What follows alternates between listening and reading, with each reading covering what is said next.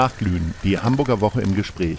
Fünf Nachrichten, manchmal unterschiedliche Meinungen, immer verschiedene Blickwinkel. Viel Vergnügen. Moin, moin, mein Name ist Lars Meyer, ich bin Geschäftsführer der Guten-Leute-Fabrik und ich begrüße wie immer am Freitag Lars Haider, den Chefredakteur vom Hamburger Abendblatt. In der letzten Folge des Jahres wollen wir noch einmal zurückblicken und zwar nicht auf die Woche, sondern auf die Themen des Jahres 2022, die wir besprechen wollen. Moin, Lars. Moin Lars und ich bin sehr gespannt, welche Themen du dir da ausgesucht hast. Ich befürchte, sie, hat, sie haben alle mit dem FC St. Pauli zu tun. Ich habe dir ja meine drei oder vier Themen, glaube ich, schon geschickt und vielleicht arbeiten wir die jetzt einfach mal ab. Ja, wollen wir mal gucken, ob von dir ein Thema auch durchgekommen ist. Aber äh, tatsächlich das erste ist schon von dir. Es ist noch ein bisschen 2021, aber äh, die, die, die, äh, den Haupteffekt hat es tatsächlich in 2022 gehabt. Am 8. Dezember 2021 wurde Hamburgs ehemaliger Bürgermeister Olaf Scholz mit einer Mehrheit von 395 Stimmen zum neuen Bundeskanzler gewählt. Seitdem ist Hamburg damit zurück im Bundeskanzleramt. Es gibt also eine Bundesregierung, die äh, gespickt ist mit äh, am Anfang mit Harmonie. Zwischendurch hat es ein bisschen gekriselt. Es, äh, Bundeskanzler Scholz durfte das Wort des Jahres äh, äh, verwenden. Zeitenwende. Ist also einiges passiert. Wie ich würdest denk, Doppelwumms du denn, ist das? Ich denke, Doppelwumms ist das Wort des Jahres. Ist, ja, vielleicht auch. Äh, also unter unter Comicliebhabern. Äh, wie ja, würdest du denn jetzt dieses Jahr bewerten? Also gerade gerade unter diesen Hamburg-Aspekt. Ja, also man muss ja sagen, das ist ja für Hamburg schon ein großer Schritt. Einmal wieder. Und wieder ist ein Hamburger Bundeskanzler, ähm, ein Hamburger ist Regierungssprecher, ein Hamburger ist Kanzleramtsminister. Also das ist sozusagen äh, die, die wichtigste Zentrale Deutschlands ist da fest in Hamburger Hand. Ist auch deshalb interessant, weil sich die Vorgängerin auch eine gebürtige Hamburgerin war und wir erinnern uns an den Bundeskanzler Helmut Schmidt. Und das ist deshalb, fand ich, das ist es schon ein Moment, wo man dann anders auf den Kanzler guckt. Und wir haben alle auch deshalb anders auf den Kanzler geguckt, weil wir ihn ja kannten und kennen alle und wussten, wie er ist. Und jetzt feststellen mussten, dass viele andere sich wunderten, warum der so ein bisschen dröge und langweilig und spröde ist. Ähm, und ich kann nur sagen, so ist halt Olaf Scholz. Also äh, man kann Olaf Scholz viel vorwerfen, aber man kann ihm nicht vorwerfen, dass er versucht, etwas anderes zu sein als Olaf Scholz. Aber trotzdem ist er doch ein bisschen lockerer geworden, habe ich das Gefühl. Nein. Nein, Nein, gar nicht. Nein. Wie kommst du da drauf? Ich hatte also, so den nee. Eindruck in persönlichen Begegnungen, die jetzt nicht so äh, häufig waren wie äh, mit dir oder wie du sie wiederum mit ihm hattest, ähm, äh, hat ihn, natürlich ist das ein total schweres Amt, aber irgendwie habe ich das Gefühl, okay, er hat jetzt sein Lebensziel erreicht, er ist jetzt äh, eine gewisse Lockerheit im Smalltalk hat er jetzt irgendwie. Also eine Lockerheit für einen eine, Olaf Scholz. So, das hat er so. Und das ist ja, also ich höre nur, dass eben gerade dieser Smalltalk auch so auf der, auf der internationalen internationalen Ebene nach wie vor nicht seine Stärke ist. Ist ja auch nicht schlimm, ist, so ist er halt nicht. Ähm, aber ich fand nicht, dass er locker geworden ist. Aber ich finde interessant, dass er sich aber trotzdem treu geblieben ist. Der hat sich dieses äh, Amt nicht großartig verändert. Das finden viele blöd, aber äh, wenn wir authentische Politiker haben wollen, dann müssen wir auch akzeptieren, dass es auch mal authentisch äh, dröge Politiker geben kann. Ja. So, mein erstes Thema, was ich hier einbringen darf, fand im Mai statt, ist natürlich imagemäßig oh. gesehen ein vermeintlich buntes und leichtes Thema. Ich bin ja hier für die leichten Sachen zuständig.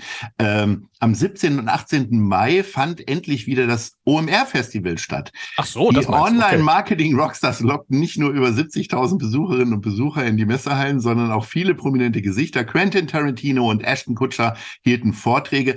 Kraftklub Deichkind, Sido und viele weitere gaben ihr musikalisches Können zum Besten. Man konnte ein Meet and Greet kaufen für 10.000 Euro. Lars, ich nehme an, du hast so ein Ticket gekauft. Wie war's denn mit Quentin Tarantino?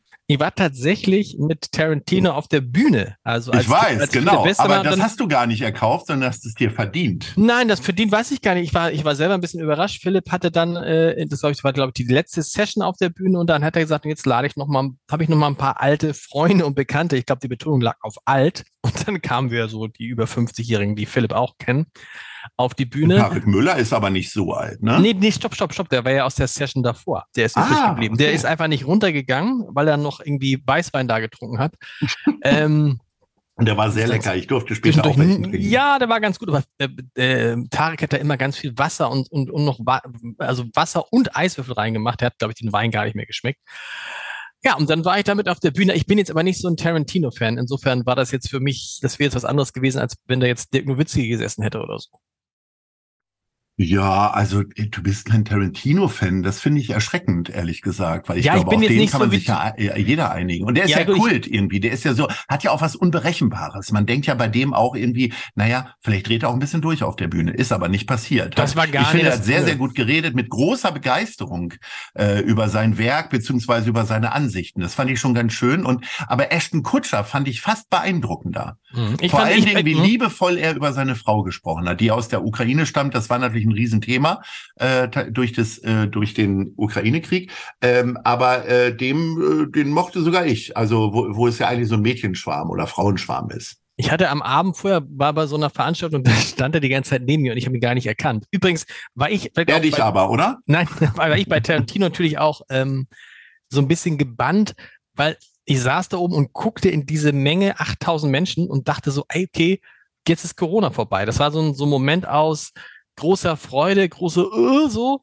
Und man hat ja auch, glaube ich, danach sind ja die Zahlen in Hamburg nochmal hochgegangen, nach, äh, man nannte es den OMR-Effekt. Aber vielleicht war ich mhm. deshalb so, ich war so gebannt von diesen Menschenmengen, die man ja nicht mehr gesehen hatte, ähm, dass ich mich auf Tarantino fast nicht konzentrieren konnte. Ja, ich komme tatsächlich jetzt mit dem nächsten Thema nochmal dran, ein sehr trauriges. Am 21. Juli ist HSV-Legende Uwe Seeler im Alter von 85 Jahren gestorben. Er war eines der größten Fußballidole Deutschlands. Der langjährige Mittelstürmer blieb seinem HSV immer treu. Es gibt dieses so. ganz wunderbare Zitat von ihm, dass man nur ein Kotelett essen kann am Tag und äh, entsprechend äh, ist er damals nicht zu Inter Mailand gegangen. Ich glaube, ich glaube, es gab sogar noch mehr Angebote, aber Inter Mailand war so das äh, bekannteste, was da damals aufkam. Ein wunderbarer Typ. Ich durfte ihn auch ein paar Mal treffen ich finde es immer ein bisschen merkwürdig, wenn jemand stirbt, und das ist mir da auch wieder aufgefallen, weil ich damals äh, nicht in Hamburg war, wie viele Leute dann so Fotos posten, wo sie ihn getroffen haben und erzählen, wie sie ihn und wo sie ihn getroffen haben, ist äh, mein Ding immer nicht so richtig äh, tatsächlich. Aber ähm, wie viel hat Hamburg denn jetzt verloren durch Uwe Seeler? Na, ich glaube, er war tatsächlich einer der letzten, wenn nicht der letzte, der dieses, wofür diese Stadt ja oft so stolz, auch worauf die Stadt so stolz ist, dieses, dieses hanseatische Understatement, diese Verbundenheit, diese Treue, diese Loyalität, der, der das so stark äh, personalisiert hat. Das, ich glaube, so eine Person wird es auch nicht mehr geben, weil die Zeiten gar nicht sind. Guck dir an heute, äh, wenn, du ein, wenn du ein erfolgreicher Fußballer bist, dann kannst du heute auch gar nicht beim HSV bleiben, ehrlich gesagt, weil du in der zweiten Liga spielen musst. Also das ist schon ein, ein, ein, ein, ein, ein unglaublich besonderer Mensch, der so erfolgreich und so eine Legende war und sich nichts, wirklich nichts daraus gemacht hat das es, glaube ich, so nicht nochmal geben. Ich fand bei ihm tatsächlich total beeindruckend. Ähm, das mag ungefähr 20 Jahre her sein, dass ich äh, ihn kennengelernt habe, weil ich ähm, äh, zu einer Veranstaltung eingeladen war und dann bin ich mit ihm ins Gespräch gekommen und es war total sympathisch. Wir haben vielleicht eine Viertelstunde gesprochen und ein Jahr später haben wir uns wieder gesehen und er konnte sich an meinen Namen erinnern und wusste noch, dass ich aus Hannover komme und wie auch immer. Ähm, und das fand ich zutiefst beeindruckend, weil solche Prominenten, an denen rauschen ja 500 Leute am Tag vorbei. Und ähm, ich, also ich kann das ja nicht. Ne? Ich bin ja froh, wenn ich dich jeden Freitag hier nur alleine auf dem Bildschirm habe, weil ich mich sonst, wenn da zwei, drei Köpfe zu sehen werden, nicht wüsste, wer ja, wer jetzt Lars Heider ist. Aber ähm, ich, ich habe ein ganz schlechtes Erinnerungsvermögen, was Gesichter angeht. Und das fand ich wirklich, der ist wirklich dann im Gespräch gewesen. Der hat so gar keine Oberflächlichkeit gehabt. Das mhm. fand ich ganz, mhm. ganz beeindruckend, ganz toll. Mhm. Absolut. So, dann kommen wir aber tatsächlich, der eine Ehrenbürger ging und der andere kam. Das ist äh, äh, nochmal etwas, äh, was du jetzt rausgesucht hast und äh, dem ich natürlich voll zustimme, dass es eines der wichtigsten Themen in diesem Jahr war. Im September ist Udo Lindenberg nämlich zum neuen Ehrenbürger der Stadt ernannt worden. Mit großer Mehrheit verlieh die Bürgerschaft dem 76-Jährigen die höchste Auszeichnung der Hansestadt. Der Musiker nahm sie sichtlich gerührt entgegen. Später zeigte er den Mittelfinger in Richtung AfD. Das bleibt folgenlos für ihn. Und ähm, ja, wir haben einen tollen neuen Ehrenbürger. Es ist äh, wirklich total großartig. Ich habe mich gefragt, wann er diese Bedeutung gewonnen hat, weil das ist ja ein Künstler, der so, ich sag mal, mit Reeperbahn in den 80ern noch mal einen größeren Hit hatte, Bunte Republik Deutschland das Album. Und dann, glaube ich, so ein bisschen in den 90ern verlor sich für mich ein bisschen die Spur von ihm. Und dann knallte es wieder nach oben. Und hat er dadurch das auch manifestiert, dass er wichtig für die Stadt ist oder wo siehst du das? Na, also ich glaube, das ist ja wirklich, dieses Comeback begann ja mit diesem ersten MTV Unplugged-Album, wo er dann ja auf einmal viel, viel erfolgreicher war als jemand zuvor. Man muss ja wissen, dass er vorher quasi, also der hat ja nicht umsonst äh, damals vor vielen, vielen Jahren die Preise für sein Lebenswerk schon erhalten, weil alle dachten, das Leben geht zu Ende. Ne? Wir erinnern uns, dass mhm. er mit mhm. irgendwie, schreibt er in seinem Buch auch mit fünf Promille in, in, ins Krankenhaus kam. Und die Diskussion um die Frage, ob Udo Lindenberg nicht Ehrenbürger ähm, werden sollte, begann noch in der Phase, in der Olaf Scholz Bundeskanzler war. Carsten Broster, der Kultursenator, Bürgermeister war da, meinst du? Äh, Bürgermeister. Äh, Carsten Broster, der Kultursenator, war immer ein großer Befürworter, weil man ja sagen muss, so viele Stars, Musikstars dieser Größenordnung, äh, mit, mit, mit einerseits äh, der großen Bekanntheit, den vielen, vielen Riesenhits, die der hatte, Andererseits aber auch mit dem Einfluss, den, den Udo Lindenberg auf die Sprache hatte. Äh, Matthias Döpfner, der Vorstandsvorsitzende von Springer, hat ihn ja mal mit Goethe verglichen.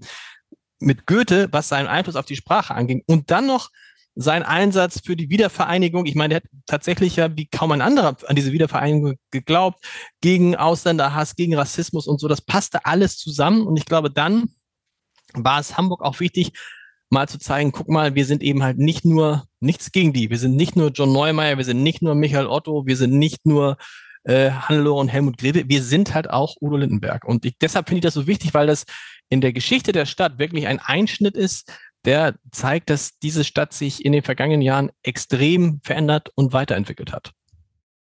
Ja, unbedingt. Also ähm, das ist, äh, ich, also ich finde es ja auch immer wichtig, wenn Kultur hochgehalten wird. Und insofern, ähm, es gibt ja durchaus äh, andere Städte, die Ehrenbürger eher aufgrund ihrer wirtschaftlichen äh, oh. Erfolge und ihres Einflusses irgendwie ernennen. Da sind einfach, wir, weil ich, sie viel, einfach weil sie viel Geld bezahlt haben. Ja, oder so. so. Ja. Genau. Gut, also wir müssen jetzt vielleicht auch noch mal ein bisschen Kultur schaffen, damit wir es ja. hinkriegen. Jetzt kommt ein Thema von mir, über das ich gerne sprechen möchte. Äh, ich habe mich nämlich im Jahr 2022 wieder über zwei sehr spannende und emotionale Stadtderbys gefreut. Siehste. Wir haben also den FC St. Pauli in unserem Rückblick, aber auch den HSV. Die erste Begegnung zwischen dem HSV und dem FC St. Pauli war im Januar im damals ausverkauften Volksparkstadion. Kannst du dich noch erinnern, wie viele Zuschauer es waren? 2000. Oh, du hast ja ein besseres Gedächtnis als Uwe Seeler äh, Gesichter sich ja. merken kann. Äh, ich hätte, ich wäre da nicht drauf gekommen. Das ist für mich so weit entfernt. Mehr durfte ich hätte, nicht sein. Genau. Ja, ich hätte gesagt vielleicht 20 oder 30, aber mhm. äh, Wahnsinn. 2000 Zuschauer. Der HSV gewann mit äh, 2 zu 1. Das ist aber jetzt völlig nebensächlich, denn äh, das zweite Mal trafen die beiden Teams im Oktober aufeinander. Da war es dann wirklich ausverkauft, knapp 30.000. Zuschauerinnen und Zuschauer, ähm, inklusive mir, sahen das 3 zu 0 des FC St. Pauli und das mag man uns jetzt auch mal gönnen, weil es war ja einer ganz wenigen Lichtblicke in diesem Jahr für St. Pauli-Fans. Und ähm, ja, der HSV packt es nächstes Jahr, ne, um einen kleinen Ausblick zu wagen.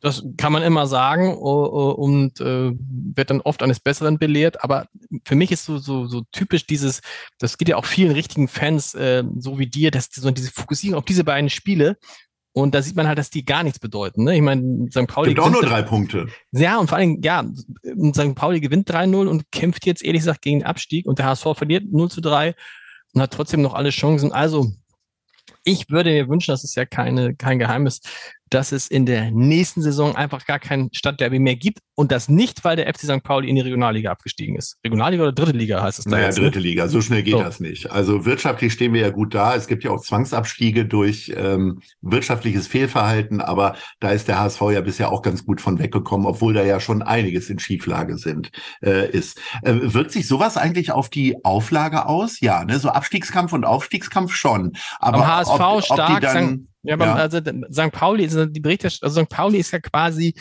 nur homöopathischen Dosen zu spüren. Das ist ja wirklich der Faktor, ich will nicht sagen 30. Ne? Also ein, ein Text vom HSV wird 30, 40 Mal mehr gelesen als ein Text vom FC St. Pauli. Das ist ganz interessant. Das geht in anderen äh, Zeitungen, Medien in Hamburg auch so. Ähm, die, der FC St. Pauli hat eine sehr laute, sehr kluge, ähm, sehr meinungsstarke Fanschaft aber es sind halt nicht besonders viele. Und beim HSV reden wir halt wirklich über eine, eine unfassbar große Menge. Und das merkt man halt auch an dem Interesse. Also das größte Interesse, das größte Interesse am HSV ist immer interessanterweise vor der Saison, wenn es darum geht, wer kommt, wer geht. Wir können gespannt sein. Ähm, das Transferfenster öffnet ja wieder im Januar, aber da haben wir dann ja genug Themen, äh, jeden Freitag darüber zu sprechen. Jetzt kommst du natürlich mit einem Wirtschaftsthema und äh, das ist natürlich tatsächlich die größte Nachricht in diesem Jahr gewesen der unglaubliche Gewinn von Hapag-Lloyd. In den ersten neun Monaten des Jahres 2022 summierte sich der Konzerngewinn von Hapag-Lloyd auf fast 13,8 Milliarden Euro. Das ist deutlich mehr als die 9,1 Milliarden Euro, die das Unternehmen im ganzen Jahr 2021 als Reingewinn verbucht hatte. Also die, diese Zahlen kann man ja überhaupt gar nicht greifen. Also ich weiß gar nicht, Nein, das ist, das also, ist irre. Ich meine, das ist das erfolgreichste, das profitabelste Unternehmen in ganz Deutschland, profitabler als BMW, als Porsche, als VW. Nennen auch als BioNTech? Ich glaube auch als BioNTech in diesem Jahr. Ich glaube ja. auch, weil das ist natürlich, und die Zahl, das wird ja am Ende, man rechnet ja mit ungefähr 18 Milliarden Euro Gewinn. Wir erinnern uns daran, als damals die Stadt bei Hapag-Lloyd eingestiegen ist, da machte Hapag-Lloyd Verluste und in einem normalen guten Jahr machte man damals vielleicht so 200, 300 Millionen Euro Gewinn. Aber 18 Milliarden ist wirklich unvor, also wirklich ist für mich eine unvorstellbare Geschichte. Und woran liegt das? Muss man mit denen sprechen? Es ist wirklich so, wenn, wenn wir hatten einen Container und dann sagen wir mal, ein Firma A hat das, den Container für 5000 Euro, 5000 Dollar gemietet. Dann ruft Firma B und sagt, sag mal, habt ihr den Container? Ja. Was, was zahlen die denn? 5000. Wir zahlen aber 6000. Dort habe ich gedacht, okay. Dann ruft die nächste Firma an und sagt, sag mal, der Container, die zahlen doch nur 6.000, wir zahlen 7.000. Das heißt, die Firmen haben sich da hochgeboten, haben sozusagen deshalb für diese extremen äh, Gewinne gesorgt. Das, aber äh, und im Umkehrschluss macht der Tausender mehr für die gar nicht so viel aus, weil es auch ganz viele Produkte umgelegt wird und deswegen genau, werden dann genau, die, also für die, die, die Frage, mal, Überseeprojekte, äh, Produkte, ein Pulli oder so kostet dann deswegen wahrscheinlich zwei Euro mehr und ist dann aber kaum spürbar. Genau, es kaum, ist für die kaum spürbar. Die Marge geht halt von ihrer Marge so ein bisschen was weg, aber die Alternative ist halt, sie kommen damit gar nicht auf den Markt und also haben sich da gegenseitig überboten. Und das hat halt ja nicht nur bei Hapag-Lloyd, sondern auch bei den anderen großen Reedereien der Welt zu diesen enormen Geldsummen geführt. Wahnsinn. Ja. Verrückt, beziehungsweise etwas überraschend, ist dann auch der letzte Punkt gewesen, der von mir kam. Zum Ende des Jahres gab es dann noch einige Umstrukturierungen im Senat. Melanie Leonard ist die neue Wirtschaftssenatorin. Melanie Schlotzauer übernimmt den Posten als äh, Sozialsenatorin unter anderem und äh, Karin Pein kümmert sich in Zukunft als Senatorin um die Stadtentwicklung. Dorothee Stapelfeld und Michael Westhagemann haben den Senat verlassen. Äh, wir haben ja vor einigen Wochen schon drüber gesprochen, aber es ist und bleibt ja eines der Hauptthemen in diesem Jahr. Ähm, worüber wir noch nicht wirklich gesprochen haben, was ja immer wieder auch äh, von den eher boulevardesken äh, Medien aufgegriffen wurde, war das Thema äh, Andi Grote und Anna Gallina, dass die mhm. jetzt eigentlich gar nicht bewegt wurden. Ähm, es gab ja immer mal Gerüchte, dass Andi Grote möglicherweise auch ein äh, vielleicht Interesse an der Stadtentwicklung haben könnte. Damit hätte Peter Tschentscher das jetzt im Grunde ja ihn aus der Schusslinie nehmen können. Was glaubst du, was lagen da für Gedanken keine äh, Ahnung, keine, keine Ahnung. Ich glaube, im, im Prinzip ging es halt ihm darum, nach ungefähr der Hälfte der Legislatur den Senat so ein bisschen zu verjüngen und auch äh, eine Frau zusätzlich in, da reinzunehmen. Und das ist eine ganz gute Gelegenheit, weil das ist weit genug von der nächsten Wahl weg. Die können sich beweisen und so. Und bei Andy Grote, glaube ich, wenn man ihn jetzt, wenn er ihn jetzt verschoben hätte, hätte man gesagt, ach, warum macht er das jetzt? Also am Ende ist er doch nicht mit ihm zufrieden. Du kannst, glaube ich, entweder lässt du ihn da, wo er ist, und er hat ja jetzt auch zuletzt, glaube ich, irgendwie äh, da sehr unauffällig ähm, gearbeitet. Oder äh, man nimmt ihn halt ganz raus. Und Anna Galina ist halt eine andere Geschichte, ist halt eine, die Frage der Grünen und die Grünen haben ja nichts verändert. Das ist völlig richtig. So, wir verändern auch, verändern auch nichts, außer dass wir nächste Woche Pause machen, ne? unsere äh, anständigen Silvesterkater quasi äh, äh, auskurieren und äh, wir hören uns dann in, in der, zweiten, zweiten Januarwoche in der zweiten Januarwoche ja. wieder. Und dann genau. ist es auch gar nicht mehr so weit, bis du dann endlich mit Markus Lanz zusammenkommst. Ne? Es gibt's immer noch Karten, wenn man jetzt äh, jetzt immer noch kein Weihnachtsgeschenk hat ja. und irgendwas von dir kaufen will. Ja. Scholz Buch ist ausverkauft, Lanz Buch wird es nee, noch geben, stimmt. aber wie sieht's aus mit den Karten? Gibt's auch, aber Karten, es gibt, ich habe heute geguckt extra, weil ich dachte, dass du diese Frage stellst. Es gibt noch genau, es gibt noch genau 16 Karten. Ach, das ist schön. Es gibt noch 16, 16 Karten für 12 Euro.